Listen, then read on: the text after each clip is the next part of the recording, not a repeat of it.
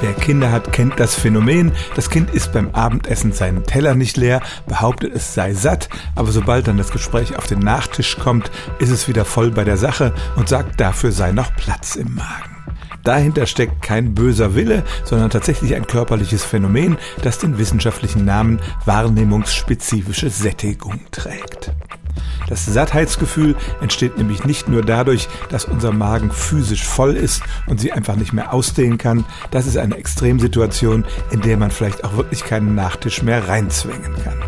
Nein, es gibt andere Mechanismen, die zum Sättigungsgefühl führen und einer davon ist tatsächlich, dass das dauerhafte Essen desselben Nahrungsmittels uns irgendwann einfach langweilig wird. Stellen Sie sich vor, Sie kochen Ihr Lieblingsessen mehrere Tage hintereinander, beim zweiten oder dritten Tag ist es vielleicht noch okay, aber irgendwann haben Sie es einfach über.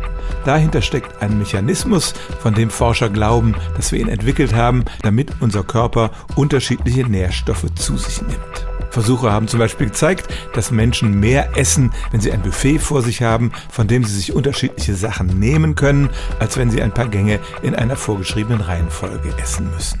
Und so könnte es eine gute Diät fürs neue Jahr sein, dass man einfach nur noch langweiliges Essen zu sich nimmt, immer dasselbe, davon isst man automatisch weniger.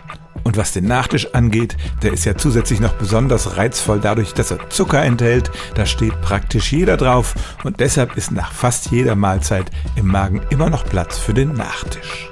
Stellen auch Sie Ihre alltäglichste Frage unter stimmtz.radio1.de.